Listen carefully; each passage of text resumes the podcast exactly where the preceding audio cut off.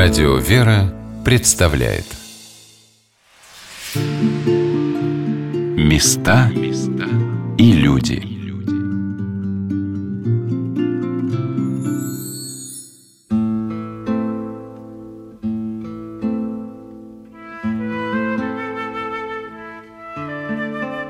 Есть на нашей земле места, где твое сердце раскрывается, как благоуханная роза, прекрасная и хрупкая, тянущаяся к свету и теплу. Нигде в другом месте не чувствуется так близко наше тяготение к Богу, как в храме. Это истина. Храм – это Дом Божий, это место незримого присутствия Божия на земле. Поэтому наши предки строили такие прекрасные, величественные храмы, создавали их изысканные украшения, отдавали Богу все самое лучшее и дорогое. И чтобы научиться этому, стоит приехать в Сергиево-Казанский кафедральный собор в город Курск – я в этом сейчас уверена. Не только потому, что этот храм освящен именами двух великих русских святых, преподобного Сергия Радонежского и преподобного Серафима Саровского, покровом Пресвятой Богородицы, которая уже дважды во время пожаров являла в своих сохраненных в огне иконах милость к этому месту. Этот храм – совершенное в несовершенном мире выражение любви и благодарности Богу. Мы стояли с настоятелем храма протереем Михаилом Зайцевым под самым куполом храма. Вверх поднималась такая вертикаль, что невольно становилось страшновато. Это все настоящее золото. Сколько вот тут ушло, что-то пишут, там полтора пуда или сколько там ушло золота сюда. Как говорится в источниках, именно на создание этого иконостаса ушло то время, которое отделяет освещение верхнего предела от нижнего. Это все ручная железка. Причем дерево идеально сохранилось, как они его сушили, как они его обрабатывали. Опять вот это вот ремесленничество, которого сейчас не найдешь, наверное. Настолько все качественно сделано. Но это же дубовый, да? Нет, нет, иконостасы дубовые не делают. Это липа. Дуб тяжело резать, и он хрупкий. Это липа. Липа, ну, конечно, там загрунтованная, а потом уже позолоченная. Машка, ну вы знаете, меня как, ну вроде бы я человек, который много видел всего, меня этот иконостас привел в какой-то даже не восторг, а какую-то благоговейную благодарность тем людям, которые это сделали. Да, безусловно. А как еще иначе? Я когда первый раз зашел, хотя уже там и то был нагружен вещами, ну, никак не связанными напрямую с литургией. И тут, ах, то есть я рассказывал, я тут не в ту сторону ходить пошел, там возгласы позабывал, потому что, ну, как-то вот оно создает перед тобой такой мир, такую картинку, что остаться равнодушным сложно. Какое-то смятение чувств, что ли, не знаешь, как реагировать. Но молиться здесь очень хорошо, особое место. С одной стороны, дань барокко, то есть это очень много херувимчиков, очень да, много да, да, да, да. резных украшений икон, но при этом даже это не дань барокко, это дань какому-то величию православной церкви.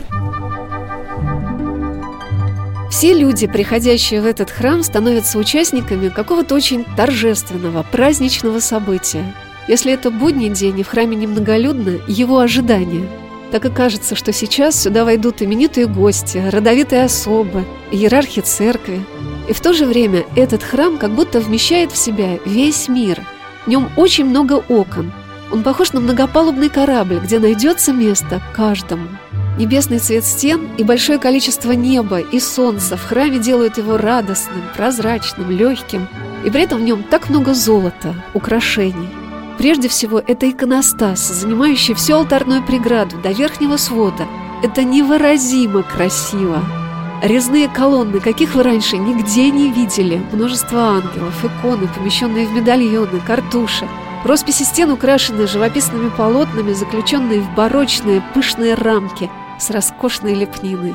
Каким образом этот храм стал таким, необъяснимо. И почему не осталось ни одного имени его создателей, непонятно. Мама преподобного Серафима Саровского, Агафья Фотиевна Машнина, общалась с этими людьми, руководила ходом работ. А юный Прохор приходил и молился здесь. И, может быть, когда он был в затворе, в своей келье или в пустыньке, он вспоминал именно этот храм. А сейчас в нижнем ряду иконостаса находится образ преподобного Серафима Саровского. Нашелся один подвижник такой, в Москве нашел. И ходил в архивах, долго искал, ему прислали фотографии иконостаса, ну вот до всех этих перипетий. Вот поэтому можно сравнить, что изменилось, что не изменилось. Иконы, кстати, вот эти не родные. Это уже потом вставили, тут изначально другие иконы стояли. В общем, в местном ряду практически все иконы другие были. Да, тут интересно все-таки, но обычно мы привыкли, что Да, тины да. иконостаса, да, Иисусный тин, там, праотцев, а тут как-то все так неожиданно. Ну да, феерично-празднично. Еще с другой стороны, вот когда поднимешь голову в этом храме, и ты понимаешь, что небо очень высоко, Это да.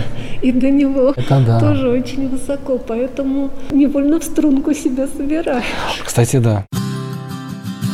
Световой фонарь под изящной, как говорят, растрелевской главкой собора изнутри украшен образом Господа Саваофа, тоже покрытый золотой резьбой. Совершенно невероятно, как это место возможно было отреставрировать. Ремонт когда делали, отсюда надо было добираться на самый верх, вон туда. И нашелся парень такой, молодец, маляр Сергей. Ну знаешь, да, что такое тура, строительная турка? Нет. Ну, это такие леса, которые быстро собираются. Они там полтора на полтора метра шириной. И вот туда вот такую выгнали. Ну, там, конечно, растянули по горизонту. Но он, когда там наверху работал и снизу смотрел, мне было страшно. Туда просто залезть. Конечно. По-моему, 34 метра вот здесь. Это девятиэтажный дом, даже выше получается немножко. Ну, туда по велесенке залазит и там красит. Это же не просто красить, там надо обшелушить, загрунтовать, потом покрасить. Вот это все, думаю, ну надо же. Ну, какой-то вот тоже Бог послал человека. Потому что мы по Никодил это с отцами вешали, и то наверх залезть уже как-то некомфортно. А это на такой высоте, она же еще все равно играет. Там обязательно раскачка есть. Протерей Алексей Лаврененко рассказал об этом так. Мы меняли паникодило, и то это казалось это необъяснимая высота старая. Мы снимали, давайте сами повесим. Да давайте. Казалось, ну что там невысоко. Так мы лазили, то ноги тряслись, поджилки. Я представляю, если туда за- на эти леса залезть, и как это все делать. Да вообще. Вот сейчас тоже на вид вроде бы большой, но не совсем большой иконостас. А представь, 18 метров. 18 метров. Это высота пятиэтажного дома. Вот самая верхняя часть, да, это пяти- крыша пятиэтажного дома. Вот, а кажется, да, вроде бы небольшой. В конце XIX века в соборе было четыре престола. Верхний – в честь Казанской иконы Божьей Матери, а в нижнем пределе в центре был престол, посвященный преподобному Сергию Радонежскому, северный – в честь великомученика Феодора Стратилата, а южный – во имя великомученика Дмитрия Солонского. В 1916 году после реставрации собора внизу сделали два предела – преподобного Сергия Радонежского и преподобного Серафима Саровского – Интересно, что во времена строительства собора между освящением нижнего и верхнего храма прошло 16 лет. Мы знаем, что храм второй этаж, они открывали 16 лет, а все это время была резьба иконостаса. Все это время занимала резьба. Сколько сейчас по современным меркам это вообще просто в веках, да, если 16 лет храм не открывают. Особенного рассказа заслуживает резная сень, которая только дважды в год ставится на середину храма и служит украшением для выноса плащаницы. Как и все киоты в храме, она украшена богатейшей резьбой, выполненной искуснейшими мастерами. Я нигде больше такого не видел даже на фотографиях. Это сень, которая специально была вырезана вот такой яркой, богатой. Она используется два раза в году. Под плащаницу на Успение Богородицы и на Пятницу. И она выдвигается на середину храма. Ну да, раньше таскали, сейчас мы ее на колеса поставили, она едет. Ее толкаем, вот сюда она ставится, и туда кладется плащаница. Кстати, вот плащаница 16 века сохранилась. Да, у вас? Богатейшая такая, вот ее выносим, спасителя. Богатейшая плащаница такая, ну она прям, ее, ее лучше в музей, наверное, уже прям жалко. Ну такая вот сень. Ради двух дней в году вот такое сделать. Как надо любить Бога. Ну вот эти тоже кивот, как произведения. В этом смысле, конечно, он богатый храм. В него вложили очень много любви, профессионализма, денег в свое время. Это же очень богато, дорого. Ну, так вот отблагодарил Бога за свое спасение Кар Первышев. Батюшка Михаил и батюшка Алексей рассказали об одном волнующем событии, которое произошло в храме в 2007 году на праздник Рождества Пресвятой Богородицы. Я как раз возглавлял службу, служил. На втором этаже мы служили. Вот сейчас будет скоро годовщина 20 числа, праздник Рождества Богородицы, 20 сентября. Мы были на службе, все ночные бдения. И бабушка наша уборщица, она оставила в иконец, там, где была комната на втором этаже, справа при входе в храм, там хранили все иконы, какие мы выкладываем на каждый день, праздничные, разные. Она гладила халат к празднику и оставила утюг. Ну, И вот был пожар. Мы-то знали, что у нас есть аварийная пожарная лестница, выход. А что самое интересное, люди начали выходить в панике, выбегать. Последние люди выбегали, они даже подлазили под языками пламени, рассказывали потом очевидцы. А, а вы вот стояли а мы, в а мы, вы знали, а у нас в это время, а у нас в это время был параллелей, мы стояли как раз-таки читали Евангелие. Я говорю, давайте начинаем Евангелие и пойдем, зная, что у нас есть выход. А прихожане почти все вышли, осталось человек 5-10 женщин, а потом самое интересное начинается. Ну вот, уже слышали, как пожарники, благо это пожарка через дорогу, они тут уже ехать никуда не перешли, они просто перешли дорогу и начали тушить. Уже кислородными бачками, уже, не знаю, там уже слышалось их дыхание, как они ходили там и тушили. А мы не то чтобы не паниковали, но знали, ничего, пока дышать можно было, давайте дочитаем, закончим и пойдем по пожарной лестнице. И мы начали выходить и за собой выводили этих женщин. И вот для них это было счастье побывать в алтаре. Получается так, они, когда мы их провожали, ничего, я ничего не касайтесь, ничего не проходите вот направо на лестницу, они дайте хоть посмотреть. Завороженными стояли. А вот самое интересное потом, когда спрашиваешь, ну что ж ты, Ира, говорю, почему ты не вышла? Почему ты вот осталась? А я говорит, смотрю, говорит, вы говорит, стоите, ну что, наши батюшки все умрут, и я с ними. Вот, вот даже такое было, вот, вот, такая вера удивительная. И я говорит, ну что, куда я говорит, пойду? Батюшка здесь помирает, и я останусь с ними. Отец Алексей рассказал о чуде, которое произошло во время пожара. И вот что интересно, опять-таки, когда все разобрали, сносили иконы, поплавили все медные клады, все сгорели иконы, все, которые были у нас в нашем храме. Как раз таки, которые повседневные и праздничные, выкладываем на стену храма. Вот в этой как бы Мы, Да, да, да. И только одна икона Софринская, знамя Божьей Матери, она осталась, вот она, мы потом сделали оклад, она на первом этаже у нас висит. Она осталась невредима. А потом, действительно, когда уже начали разбираться, думаться, ведь праздник-то коренной Курской, он переносится на 25-й крестный ход – а по большому-то счету праздник 20-го, вот ее как раз-таки может быть такой вот, не знаю, знак. И на эту икону обратите внимание. Ну, не знаю, почему так она осталась. Ну, такое было вот интересное событие. Отец Михаил, показывая мне святыни храма в Нижнем пределе, показал эту спасшуюся, а скорее спасшую собор Курско-коренную икону Божьей Матери Знамени. Вот эта икона. Когда был пожар, все выгорело, она не сгорела. Это Курская коренная знамение, да. Сия икона чудным образом уцелела в пожаре 20 сентября 2007 года. До 7 года. Накануне Рождества Богородицы, да, да, да, да, да. На все начинают.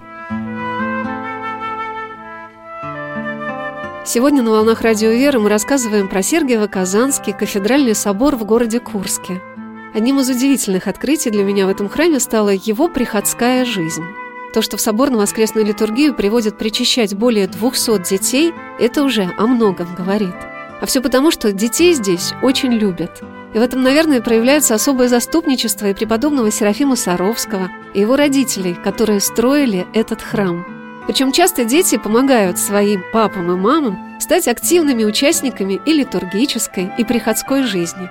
А вот что батюшка ответил на мой вопрос, как научить детей молиться – мы тоже знаем эти примеры из жизни святых. Как простой вопрос, как научить ребенка чисто посуду или вообще мыть посуду. Да если он будет видеть, что папа молится, мама молится, а он уже не видит родителей, дети не видят родителей молящихся в массе своей у нас как уроки вежливости, да, как в том Яралаше. Урок вежливости закончился, и все, растоптали уборщицу, и даже наступили на лицо, оставили след. Побежали все. И у нас также, у нас часто так бывает, когда на храме одни, а выходим из храма, все снимаем, оставляем всю благодать вместе с косыночкой, да, сняли, и все, и забыли, и пошли дальше осуждать, и злиться, и опять на, до следующей недели. А как научить молиться, и как искренне? Если бы, даже, мне кажется, даже учить не надо. Если бы видели папу молящимся, видели, что папа с мамой никого не осуждают. Пришли, не знаю, вечером вернулись с работы и не злятся, и любят и помогают друг другу, и не заставляют мыть посуду, сами моют, то, конечно же, и дети будут так поступать, мне кажется. Протеерей Алексей Лаврененко рассказал, чем удивительна воскресная школа Сергиева-Казанского собора – о, детишек у нас начинает второй год мы практикуем уже, это с четырехлетнего возраста и до 17-летнего. Да, вот в том году выпустили. И выпустили, и не хотим их отпускать. В этом году придумали для них новый класс. И всегда для преподавателей общественной школы это проблема, потому что жалко выпускать. И вроде уже проходили уже 5-10 лет, а вот им сейчас по 15-17 по лет, а выпускать, а они не хотят, не хотят а уходить. А куда выпускать, да? А, да, и куда выпускать, нет у нас как такового, не, ну, такого мне кажется, такого молодежного движения, чтобы это была альтернативой улице. Нужно, тут нужно зажечь, нужно удержать. И вот каждый год что-то новое придумать. Уже вроде все школьную программу прошли, даже семинарскую уже даже прошли. А вот в этом году придумали их удержать. Вот на базе нашей частной школы, школы создали киностудию такую. Вот будем пытаться снимать, удержать, монтаж делать и съемки. Купили видеокамеру, да, большую? К сожалению, нет. Идем, написали объявление, может быть, у кого-то есть старенькое. А пока это время будем снимать моей. Мне кажется, что такие первые опыты журналистики детям очень нравятся и вполне могут пригодиться в их жизни. С чего мы начинали, кстати, 20 лет назад, когда я начинал еще снимать на видео в Илинском храме. Тоже первый фильм мы сделали о смысле жизни. И начинался фильм с чего? Я им дал камеру, сам спрятался со штативом, мы выходили на улицу и задавали вопрос взрослым людям, прохожим, для чего вы живете на свете. Вот сейчас можно как раз-таки с этого возобновить, с этой идеи. Только прибавить еще не просто опрос прохожин, а еще и прихожан. Вы спросите, для чего они, как они? Вот вы ходите в храм, а вы-то для чего-то живете. И вот когда мы снимали «Остались черновики», когда мы снимали 20 лет назад этот фильм, даже не могли предположить, что будет такая реакция на камеру и на вопрос. Стоит маленькая слявка, ребеночек, он задает вопрос, а, а сказать нечего. Вроде бы сказать что-то, что подстали, не позволяет совесть, ну и как, обмануть или от чего я живу. А сказать важное, чтобы это приняли за ответ, но это же не важно. И вот начинает выкручиваться, а некоторые даже там толкали камеру, убегали. Просто первый раз в их жизни может даже услышать такой вопрос, а еще и от молодого поколения, которое ставит их вообще в тупик. Прихожанка храма Светлана Лямина, которая водит своего шестилетнего сына в воскресную школу, рассказала, что батюшка в течение этого года предложил прихожанам поучаствовать в создании небольших кинопритч. В этом году отец Алексей запустил такой проект, он называется «Притча на ночь», и мы, прихожан, очень много в нем поучаствовали. Он нам давал такие небольшие заготовочки, притчи, и мы на камеру их читали, и он обрабатывал потом эти видео, и у нас там есть вот группа нашего Сергиева Казанского собора. На самом деле мы пытались, почему такой отклик нашел этот проект, потому что, ну, это, наверное, самый один из доступнейших способов какие-то показать и житейские житейские ситуации, да, которые мы каждый день проживаем. Каждый из нас в той или иной форме, через притчи. И поучительный, конечно же, момент здесь присутствует, потому что это даже не только для детей интересно, и взрослые тоже. Да, мы, мы ж в своей суете ежедневной о многом забываем. Не то чтобы не знаем, мы все знаем. Мы просто забываем и упускаем это из виду, ставим другие приоритеты. А когда это доступно вот так вот проходит, оно проникает в самое сердце, уже по-другому воспринимается. Отец Алексей объяснил, какие задачи он ставит перед исполнителями. Ну и второе направление, это вот мы пробовали уже, уже больше года снимаем притчи. Поначалу это был просто пересказ. Поначалу это было на базе воскресной школы, потом мы вовлекли в это дело уже почти всех прихожан, почти каждый прихожанин у нас пересказал притчу. Ну, а на фоне всего этого рассказа... Нет, не причу, как раз таки из жизни. А. а мы ее, когда монтировали, уже подкрепили какими-то съемками. Ну, как-то оживить. И вот это вот интересно очень опыт. И более 150 притч мы сняли. А что для современного человека вот в сознании ассоциируется ассоциируется с притчей. Вот мне сейчас скажешь, скажи притча. притчу. А я нет, даже а мы, растерялась. А, ну да, нет, мы даем текст, человек думает день, неделю, месяц, и потом пытается ее пересказать. Притча, что я придумаю, да. да, это очень сложно. Это мы как раз-таки с детьми хотим сделать уже вот сценарскую какую-то вот, да, практику какую-то, когда мы будем давать какое-то задание, тоже ивановскую притчу, они должны будут адаптировать, переложить на современный лад и что-то полезное сказать, вот, ну, как придумать сюжет какой-то, и потом уже отснять.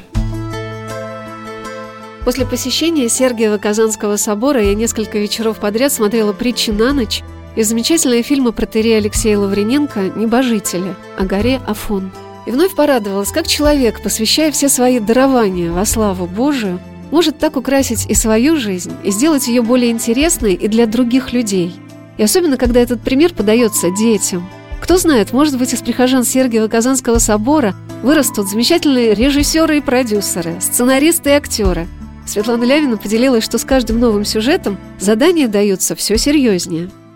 Конечно, когда вот сейчас стали снимать речи более такие серьез, серьезного формата мини-фильмов, таких. Когда вот батюшка первый раз предложил нам попробовать поучаствовать, мы откликнулись с интересом, потому что это вообще уже другая работа. Это не просто там постоять что-то рассказать, это уже немножко актерская такая работа. и наш сын поучаствовал. И вот сейчас вторую э, притчу мы снимали, и так сложилось, что там по сюжету получалось так. Купить билетик в детство и вернуть как бы вот те моменты, которые он упустил с родителями. Интересно. И как раз вот получается главную роль в этой притче сыграл мой супруг, а его же в детстве сыграл мой сын. И как раз там мама его тоже приняла участие, хотя я так немножко удивлена была, что она согласилась. Ну, все хорошо, батюшка пришел, поговорил.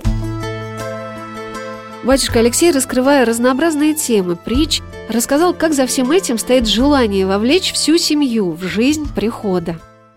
Сейчас мы снимаем вот завтра, будем заканчивать на съемки, там притчи уже как в стиле Яралаша, смешное.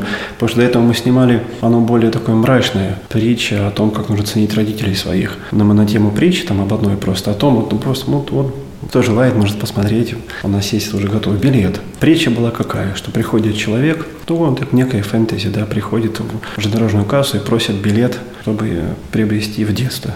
Ему говорят, билета туда нету, если туда и обратно там не оставляют. Ну хорошо, туда и обратно, давайте. Мне когда? Мне на завтра. Нет, на завтра нету, надо ждать. Три года, хорошо, три года я подожду, ну только на одну минуту. Хорошо, на одну минуту буду ждать, давайте туда и обратно. Ну, он купил билеты, и уже и кассирша, когда отходит человек, спрашивает, ну что вы, вот, вот все берете вы билеты эти, что вы там будете делать? Одна минута, что вообще можно успеть за одну минуту? Он говорит, хотя бы просто обнять папу и маму. Вот вернуться в детство, чтобы их обнять. А мне кажется, это вот тоже, тоже живая тема, и каждый хотел бы вернуться в прошлое, что-то исправить, попросить прощения, или просто обнять, просто поплакать. Это у каждого своя тема.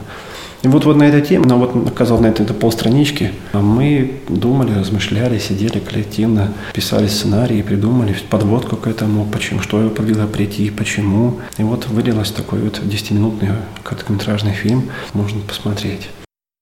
Батюшка, а как это, это приход Сергия Казанского храма представляет? Как вас найти? У нас добрые люди. Как раз таки, ну, проблема опять, вот все, она вытекает вот из одного, знаете, вот не, не то чтобы это община вот у нас внутри собора, а вот костяк, эти, те же родители, которым делать нечего, когда приводят детей в воскресную школу. Мы вот лавки там поставили в соседней комнате, чтобы они сидели, другую комнату открыли, там они пьют чай. Потому что не были как кукушки, знаете, приводят детей, побежали в пиццерию, в магазины, их как-то вовлечь в жизни и храма. И вот на базе всего этого вот коллективы, на почти сколько у нас, 70 детей, и у каждого есть папа, мама, практически у всех полноценные семьи. И вот так вот они костяк составили к нашей студии. Придумали название «Добрые люди».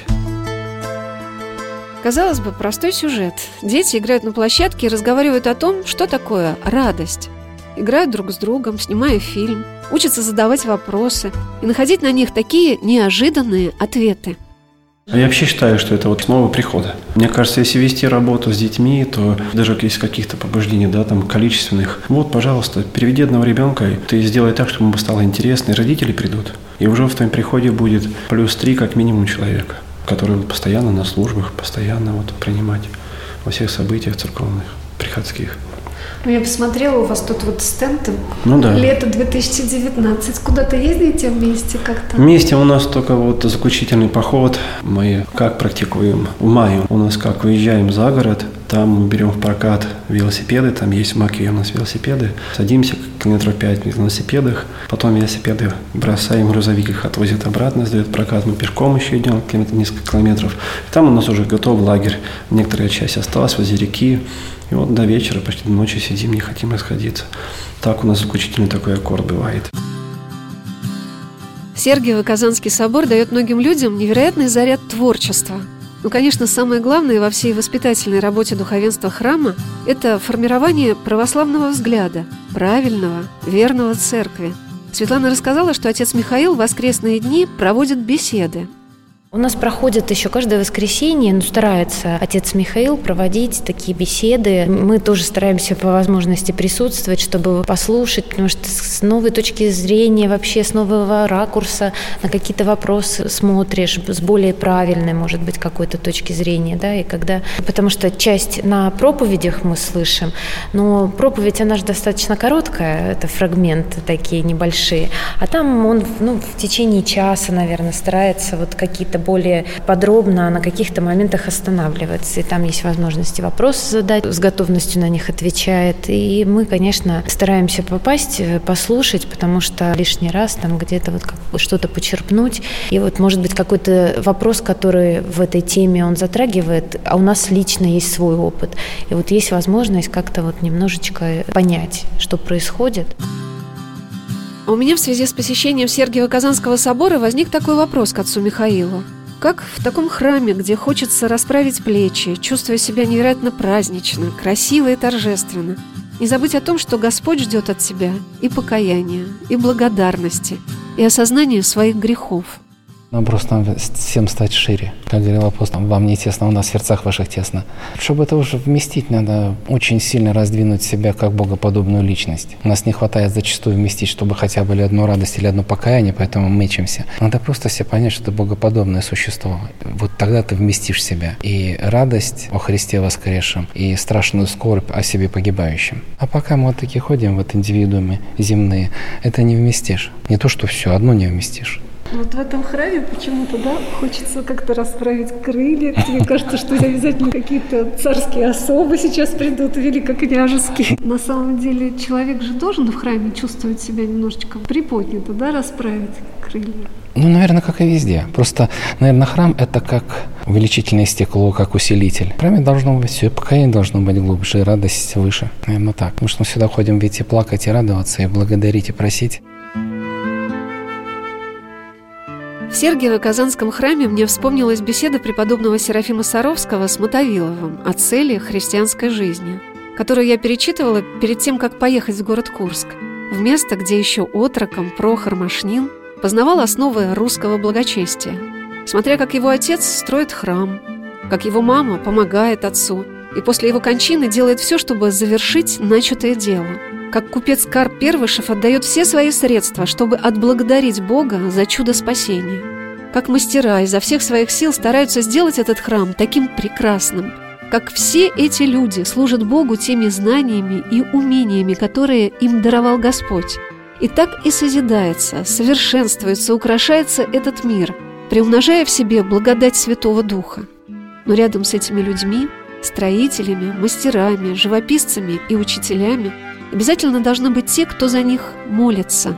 В притворе Нижнего храма Сергиева-Казанского собора есть старинный, прижизненный портрет преподобного Серафима, присланный в Курск из Саровской обители его брату Алексею Машнину после кончины святого. А в верхнем храме, рядом с позолоченным иконостасом, есть удивительная икона преподобного Сергия Радонежского с частицей его мощей.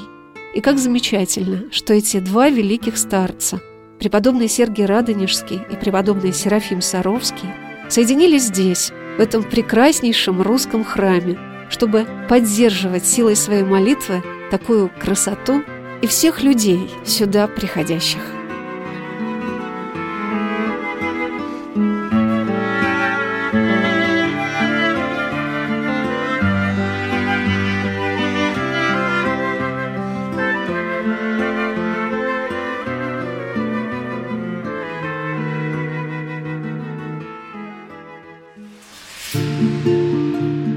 Места и люди.